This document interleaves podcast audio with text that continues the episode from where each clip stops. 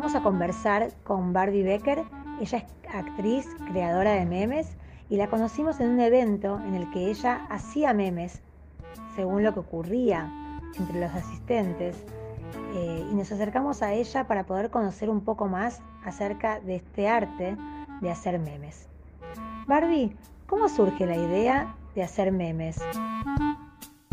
La idea de hacer memes surgió a partir de mirar muchos memes en la cuarentena y también de empezar a compartirlos, porque había mucha necesidad de risa y también de compartir algo. Tan aislados que estábamos, yo vivo sola con mi perrita, eh, entonces como poder compartir risas con la gente eh, y que me dijeran qué buenos los memes que compartís, no dejes de compartir, me hace muy bien, eh, me haces reír un montón. Entonces desde ahí comencé a, compartirlos y después en algún momento me picó el bichito de empezar a hacer alguno. Y en la Caja Negra Argentina, donde actúo, representamos historias eh, sobre las personas que nos ven y cuentan en el momento. Entonces a las representaciones le empecé a sumar un meme sobre la historia que contaba la persona.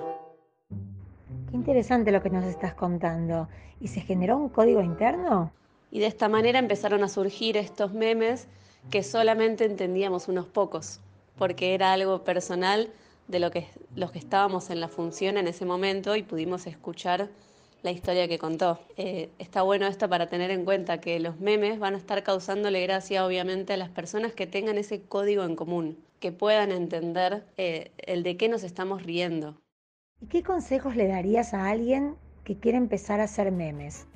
Lo primero que recomiendo es mirar muchos, muchos memes para poder estar al tanto de las formas distintas, de, qué forma nos reímos.